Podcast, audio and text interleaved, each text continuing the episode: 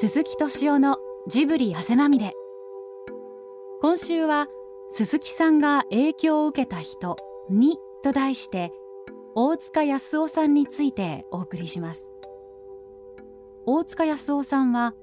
日本におけるアニメの創世期から第一線で活躍し宮崎駿や高畑勲と組んで「太陽の王子ホルスの大冒険」「ルパン三世」「パンダコパンダ」「未来少年コナン」「ジャリンコ知恵」などを手掛けたアニメーターです。テレコムアニメーションフィルムなどで更新の指導にあたり多くのアニメーターに影響を与えました。現在は趣味のジープ研究プラモデル狛犬研究に勤しむ日々。そんな大塚さんに鈴木さんはどんな影響を受けたのでしょうか？まずはこんなお話から。まあご承知のようにね、ジブリっていうのは高畑宮崎でやってきたんですけれど、はいあの実はもう一人、はい、本当はいる、はい、大塚さんっていう人なんですよ。ほんで大塚康生って言いましてね、安尾という名前なんですよね、本名は、うん、大塚さんっていう人は26まで、うんうん、あの麻薬捜査官かな。え？ー、うん。これでねずっと新橋にいたんですよね。これで、うん、とはいえ一方で彼は絵が大好きで、うんはい、まあアニメーションの仕事をして、うん、でなんと26で転身を図るってこれでね東映動画っていうところに入って、はい、当時の東映動画、そこでまあもともと持ってた才能なんでしょうね、はい、これでアニメーターとして大変優秀な方で、これでまあこの人がね、はい、実は東映動画っていうのはね日本のアニメーション会社としてなんていうんですかね中心的役割を果たしてきたんだけれど、はいうんうん、まあ始める時に、うん、日本にいろんなねアニメーションって戦前からあって、はい、そう小さな会社いっぱいあったんですよね、うんうん、それを一つに集めたんですよ。これでねまあこれはねあのそれ話し出すと話がよく道にそれて長くなるんですけれど、はい、まあ東映動画っていうのはね日本映画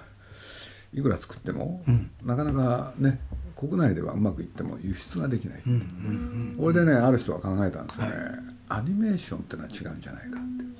アニメーションっていうのは日本人が出てくるわけじゃないから、うん、世界へ羽ばたける、っていうんでねアニメーション会社作っちゃおうと、はい、これでね、まあ、それ誰が作ったかはともかくスタート、はい、でうん十社あった。弱小をね、みんな一つにして、でその結果ね、まあ、実はあのー大川博っていう人が、はい、まあ、東映の社長で、はい、でアニメーション部門、はい、これでまあね何しろ白蛇伝っていうね、日本で初の、まあね長編アニメーション映画、えー、これを作るんですよ。これでその時に、実はこの人がですねまあそれまでに準備の期間いろいろあったんでしょうけれど、予告編にね白蛇伝の、本人が大川社長自ら登場してへえ。これでねこの人がねこんなことを言うんですよ、うん、こんなことを言うっていうのはね私は、はい、あの東洋のディズニーになると。うん、で1年に1本ずつアニメーション映画作りますと、で我は我こそはと思わん人はね、どんどん来ちゃってくださいって言って、これでね本当にね毎年こうやって作っていく、はい、でまあ大塚さんっていうのは、ちょうどその白蛇伝にもう関わった人で、はい、でそれをですね、うん、まあね見て、うんうんうん、実はその予告編を見て、はい、その今のねあのー、なんだ東映動画に、の門を叩くのが宮崎駿。そこで宮崎さんなんですね。そうなんですよ。これで高橋さんはそのちょっと前にね、年齢もあれだったんで、で3人の年齢がね、あの5歳ずつ違うんですよ。これで大塚さんが一番上で、その次が高畑勲、でその次が宮崎駿。これで実はこの3人が結果まあ東映動画で出会う。で出会うっていう時にね、なんていうのかな、まあ時はね、うん、1970前年前後、まあ、組合運動っていうのは華やかなりし頃で,、でこの3人がね、まあ、組合運動を通じて仲良くなる、でそういう中で、まあ、実はね組合運動をが起きながら一方で、毎年のようにアニメーション映画を作る、そしたらいろんな、ね、会社を集めた会社でしょ、はい、そう監督はね、ええ、皆さんね、うん、その弱小プロの、はい、まあ、弱小っていう言葉言えないのかもしれないけど 親分だった人たちがねそれぞれが親分ですね。でその親分たちがね、だんだんあの一本ずつ作っていくんですよ。ね、でまあ元の会社の問題もあって、はい、これで5本だから6本作った後、うんうん。はい。まあ東映っていうところもねそろそろ自前の監督を、はい、俺でね、うん、まあ、実を言うと大塚さんっていうのがね、はい、まあ、入ってそんなに時間経ってるわけじゃないだろうけれど、まあ、会社側から、今度はねあの君あの作画監督として、これも抜擢だったんですよ。それで君が中心になって、まあ、監督を選び、映画を作ってほしい、っ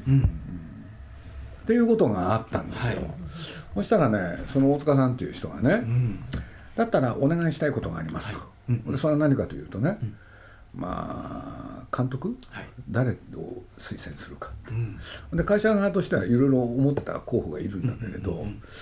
やその人たちじゃなくて、うん、これ名前を出すと差し支えもあるかもしれない、はい、これで高畑勲を推薦するんですよ。そこで。はあ。これでこの高畑勲を推薦したことが、うんうん、まあね、うん、まあいろんな、うん、なんていうんですかね、事件を そうなんですね。というのはね会社側はね、それを聞いた時にね、まあ、高橋さんというのはそれを間に、はい、まあ、テレビのアニメーション、ちょうど始まった頃で、ね東映だとね、まあ、世間では手塚さんのアトム、はい、でもその東映動画では「狼少年剣」ですね、はい、そういうののね、各話の演出をね高橋さんとねやってて、評判良かったんですよね、ものすごく。はい。うんうん。うんうんところがね、はい、まあ一つ大きな問題が、はい、会社側からね確かに高橋さんっていうのはね、うん、高畑君っていうのは優秀であると、うん、しかしあいつはね、うん、仕事が遅いと。当時から。あのねデビューの時からそうなんですよ。すごいですね。ね。先端はですね。ね大丈夫かと、大丈夫ね、で会社側は大反対なんです絶対反対、うん、で大反対のまあ私がね、はい、大塚さん、うん、作画監督であると、うん、そしたらねアニメーションってね絵描かなきゃどうにもならないんで、はいそしたら私がね面倒見ますと、はい、だからね任せてくれと、うん、これである予算があって7000万かな、はい、1年間の予定、これで当時の7000万ですよね、で、まあ、当時の7,000万って言ったら今に金銭換算したらとんでもないお金なんですけれどこれでね映画が始まる、はい、で最初のうちはねこの高橋さんとね、うん、今の大塚さんでやっていくんですけれどね、はい、まあ、高橋さんってねやっぱりね、うん、物事を進めるのに丁寧っていうのが、はい、時間かかるわけですね。これでまあ大塚さんっていうのもそれはね、まあ、花から分かってたことなんで、いいものさえ作れば文句ないだろうってやってたんですけれど、これね高橋さんが言い出したんでしょう、はい、映画っていうのはね多くの人が見る、で作る方だって大人数で作る、そしたら広くね僕と大塚さんだけで作るんじゃなくて、要するに広くスタッフに作品参加それを呼びかけるべきじゃないかと。これでね提案するんですよ、そしたら、そこで入ってきたのがね、宮崎駿。あそこで合流されたんこれでもうね、まあ、3人はね、もう実を言うと匠はさっきお話した組合運動を通じて仲良かったんだけれど、肝心のアニメーションの方はよくわかんないわけですよね、ところが、まあ、大体皆さんが3年目かな、はい。そしたら宮崎駿っていう人がですね、気が付いたらねどんどんどんどんね、絵を描きアイデアを出す、はい、これでまあ言ってみれば長編のスタッフとしては、宮崎駿っていうのはねまだ新人、で大塚さんの方はって言えば、ねすごいなんていうんですかもうベテランで、はい、トップレベル、そしたら今の宮崎駿は一番下っ端でしょ、はい、ところが気が付いたらね、うん、まあこれ大塚さんがそういうことを言ってるんですけれど、うんうん、自分の自伝の中で、うんうん、気が付いたら2人がすごくてね、うん、もうここに僕ちょっと入れといたんですけれどね、はい。太陽の王子っていうんですけれど、ホルスのことをね、はい。全期間を通じて、うん、私はこのドラマ作りの精神的創作的な部分に参加できませんでした、うん、まあこれはね僕ねあのそのことを実を言うと僕はまあ徳間書店時代、はい、アニメーションの編集者として、えー、で彼に聞く、うん、これでね大塚さんに言わせるとね、うん、いやあの時の高橋さんと宮さんはすごかったと、それで僕は確かに会社側からそういうことを要求されたにもかかわらず、うん、ね主体的な役割を果たせなかった、うん、なんて話をちょっと聞いてたもんだから、で後に僕はその大塚さんにね、はい、その時のいきさつ含めてね、大塚さんえー、ちょっとアニメージで連載をしてくんないかと、はい、そうするとなんでそんなことが起きたのか。なんでかっていうとね、要するに映画が出来上がってみたら、はい、まあ、これこっちも本当はいろいろあるんですけれどね。3年かけちゃうとかね。本来1年だったやつがなぜか3年かかるとかね。これで映画のクレジット見ると宮崎駿がすごいメインスタッフの一人として、はあ、そう新人だった人は何故？そんなことが起きたのか、そうすると僕としてはそこら辺をね、うん、書いてほしかった、はい、そしたらその大塚さんが、まあね、えー、東映語動画の？歴史について書くんなら、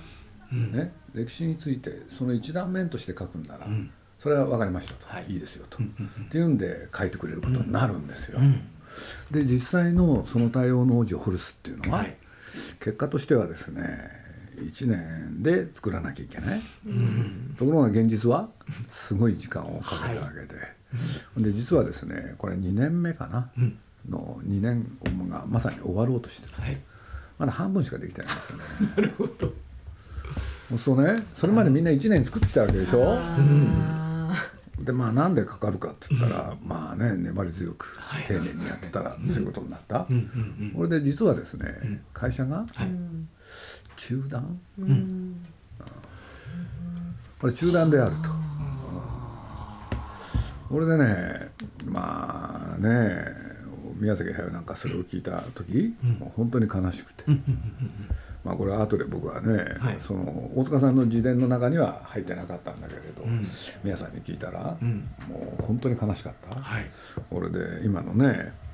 その一体どうしようって、うん、そしたらまあ高橋さんがね「いや宮さん心配することないよ」っつって「うん、えどういうこと?」って言って、だって作れないんだよ」って言った。ら、半分できてんだよ」って。言ってみれば人質なんだよ」って。はあ、ね、半分作ったものをね、最終的にね捨てるわけはないだろうって、まあ、それを聞いた時にね、高橋さんはねあ宮さんはね、本当に怖かったおっ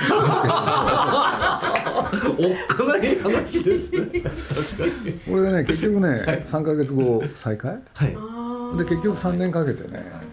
であれができたんです。映画ができたんですよ。これで映画はできたんだけれど、えー、ね大塚さんは、結局そこにね自分が主体的に参加できなかったことを表明するし、まあ本当ねいろいろ曰くのあった作品。これでこの作品っていうのは実はねまあ後日談としては、実は公開したらお客さん来ない、これでまあ話の中身がね、子供が見るには非常にね、難しいっていうのが、まあね、笑いのない作品で,、でなんて言ったって中身が、当時ね問題になってたベトナム戦争がベースですから、これでねこの作品がね、モスクワ映画祭っていうところへ行って、でこれでねグランプリ取るんですよね。でそれが一つと、うんうん、それからもう一個、うん、毎日新聞だったと思います、うんうん小木正弘っていう、はい、映画評論家が、あの書くんですよね、これで当時、東映動画が毎年1本ずつ、でもディズニーも1本ずつ出したんですね、はい、これでそういうことで言うとね、この小木さんがね、なんとオールホルスを表して、まあそうやってね戦いが続いてたけど、今年初めて、ね日本のアニメーションがディズニーに勝った。んですでお客さんは来なかったけれど、大変な評価を得た。でまあね僕としては大塚さんにそこら辺のことをね、そこら辺のいきさつを書いてもらいたくて、これでやったんですけれど、まあなんて言ったって大塚さんはねその2人がすごすぎて自分はついていけなかったみたいなことを書くわけで。これでいろいろね大塚さんっていう人がねまあじくじたる思いがあったみたいなんですけれどまあ高畑宮崎はね、東映動画をやめて、はい、それで A プロっていう会社行くんですけれど。で先にねそこへ行ってたのが大塚さんで、うん、あそうだったんですねそうなんです、その大塚さんがね2人をね招き入れる、でこっちの方がいいんじゃない、でそれは元ね東映動画の人が作った会社だったり、で仲間の一人だったんですよねそれで今のなんていうんですか2人を招き入れる、うんそして、まあ、そこの会社にいてね、いろんな作品も手掛けるんですけれど、後に「ハイジ」っていうのをね、高畑宮崎やる時、この段取りをね全部やったのも、やっぱり大塚さんなんですよ。なんて言ったってね、2人の給料まで決めてたらしいんですよね。そうなんです会社とこうね交渉して。そうどういうことかっつったら、まあ僕なんかね、何しろ2人のね、な何を作っていったらいいかっていうところから、それから今のね、会社の給料の問題に至るまで、ずっとね何しろ組合運動で出会った3人が、でホルスっていう作品に関わり、でその後の人生、仕事を含めて、面倒を見たのはこの大塚さんなんですよね。はあ知らなかったです、そうすると、これはねあんまり世の中に出てないんですよ。でまあ僕はねそのアニメージュっていう雑誌を通して、で彼とどこで知り合ったかっていうと、カリオストの城を作ってたんですよね。で大塚さん自身もね、まあ、僕はその時付き合ってて、まあ、非常に面白かったのはね、単にいいだけのおじさんじゃないんですよやっぱり、なかなかの人なんですよ。でだってね、まあ当時ねアニメーションを作るって言ったって非常に短い期間でお金の問題もあって頑張んなきゃいけないでしょ、そう大塚さん見ててねこれは言っていいのか悪いのかまだ隠しとかなきゃいけない話でもあるんですけれど、まあ、宮崎駿ってね、はいその監督として絵コンテを描く、うんはい、物語も作るけれど絵コンテも描く、うん、でね原画のチェックっていうのやってはい、でこれは何かというとね、うん、アニメーターの原画のチェックっていうのは芝居の修正なんですよね、あなるほど。で芝居をどんどん変えていくんですよ、直すんですよ、そしたらそれがね大塚さんのとこへ回る、そう大塚さんはそれをね清書しなきゃいけないんですよ、ああうん、そういう仕事をやってたんですね、で僕はね横っちょにいてちょっと見てたらですね、はい。大塚さんがね、うん、宮さんの書いた修正のやつをね、はい、なんかねほいっと見るとね、うん、なんか隣にあったね段ボール箱の中へほいっと、投げ捨てるんですよ。で僕はねこれ宮さんも知らないと思うんですけど 大塚さんに聞いたんですよ。はいこれって直さなくていいんですか?」っつったらね「いやこういうのいちいち直してると間に合わないんだよ」すごい人なんですよ。で僕はねこの人ってのはすごいなと思って。ルルパンのあたりの時もすごいそうですだからなんて言うんだろう。あのね単なる作画監督じゃないんですよ。ルパン三世においても、はいはい作画監督なんだけれど、うんうんね、スケジュールのことも考えてるんですよね。あフィニッシャーなんですねそれそうするとねそんな大塚さんが僕忘れもしないんですよ。ね、うん、最後の最後、はい、創作者に戻る、うんうん、で何かっていうとねあとがねね数週間頑張れば、はい、ね、映画は完成、うん、っていう時に行方不明になるんですよ。でね1週間経って帰ってきたんですよ。はい、それでね、大騒ぎになってて、で聞いたら「いやちょっとね」って言うから「どうしたんですか?」って言ったら、アメリカ行ってたんですよ。アメリカ 俺でね、何やってたんですか?」って言って。他の人はちょっともう知ってたんですけどね、帰ってきてすぐバレるから、そしたらあの映画の冒頭、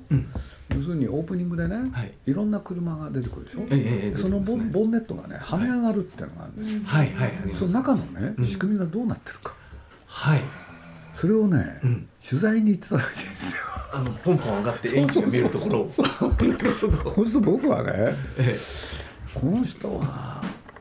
単なる作画監督ではない、うん、でプロデューサー的な資質もいっぱい持ってる人なんだけれど、うん、一方で、ね、いざとなると創作者に戻る、すごい人なんだなと思ってね。これでまあ結果で言うと、はい、僕は結局ね実を言うと宮崎駿を紹介してもらったのも大塚さん、はい、そして高橋さんを紹介してもらったのも大塚さん、うん、で挙句の果てにジブリを作る時、うん、結局大塚さんなんですよ。あそうなんですか。でどういうことかって言ったらね、まああのねあの実際にはいろいろあるんですけれど、はい、要するに僕は単なる、はい、ねあの映画を作る時のね、うん、まあ、雑誌の記者として取材に行ってただけなのに、簡単に言うとアニメーション界に僕を引きずり込んだのは、大塚さん、はい、でああいう果て、その2人とね、高畑宮崎と、自分がね、どういうふうにやってきたか、山のように僕に教えてくれて。で簡単に言うとね、そこでバトンタッチなんですよ。あそういうことだったんですね。鈴木さんあと頼むから。僕としては、ね大変な恩人っていうのは、はい、やっぱりこの人がいなかったら、果たして僕がこの世界に足を踏み入れたかどうか、そしてジブリを作ったかどうか、分かんなかったですよね。だからそういうことで言うと僕にとって、やっぱ大塚さんという人はねむちゃくちゃ大事な人だったのかなと。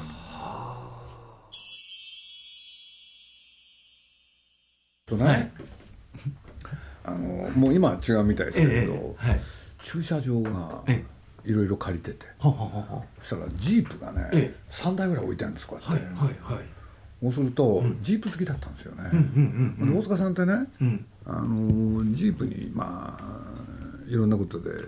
好きになっちゃって、うん俺でまあマニアなんですよね、はいはい、俺で世界で、うん、俺は自分ジープについて詳しいっていうとね、うん、その人を訪ねていくんですよね。でどっちが詳しいか、これ今まで負けたことがありませんって 勝負に行くんですね。そう。やっぱりこの人と付き合って、うんうん。うん、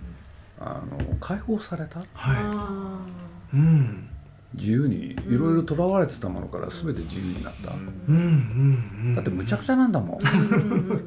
これはねまあカリオストロで、はい、あのカーチェイスのシーンを書いた友永和秀っていう男がいるんですけれど、夜中まで仕事してるでしょ、うんうん、大塚さんの運転でそれこそジープで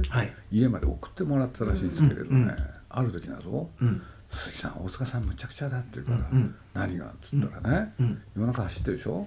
そうすると当時向こうの方ってあのね、はい、大泉の方って畑が多いんですよね、はい、ここをね、うん、ジープで走ったら楽しいでしょうね。って言うと、うん、じゃあ行こうかっつってバーってやってバー入っちゃう。うわじゃああのアニメ冒頭のシーンまんまですね。で次の日謝りに行く。謝り その謝りに行くセットちゃんとしてるんですよ。一方で。ちゃんとしてる。ちゃんとしてる。すごいな。破天荒な人ですね。本当に破天荒ですね。また当時の大泉がそういうとこなんですね。あんまりが。いやあの人はでも僕はやっぱり。やっぱりアニメーション界入ったのはこの人のせいですそれとね僕もう一つ思うんだけれど、うんうんうん、僕ねまあよくねいろんな方に指摘されるのがね、はいうんうん、まあ僕をよく知ってる人は必ず言うのがね、はい僕が何て言うんだろう性格が明るいって言われるんですけど、はい、もしかしたら僕ね大塚さんからそれを学んだ。はい。怖いものは何もないっていうか、はあ。なんて言うんだろう、あの3人と付き合って、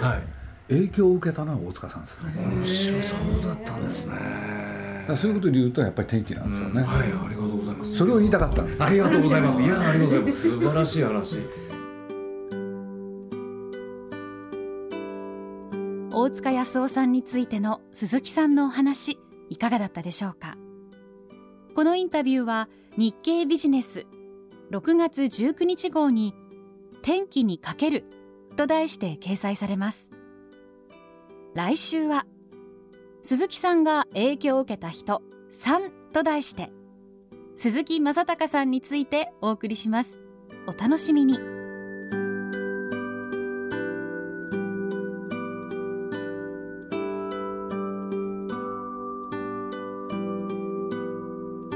鈴木敏夫のジブリ汗まみれ。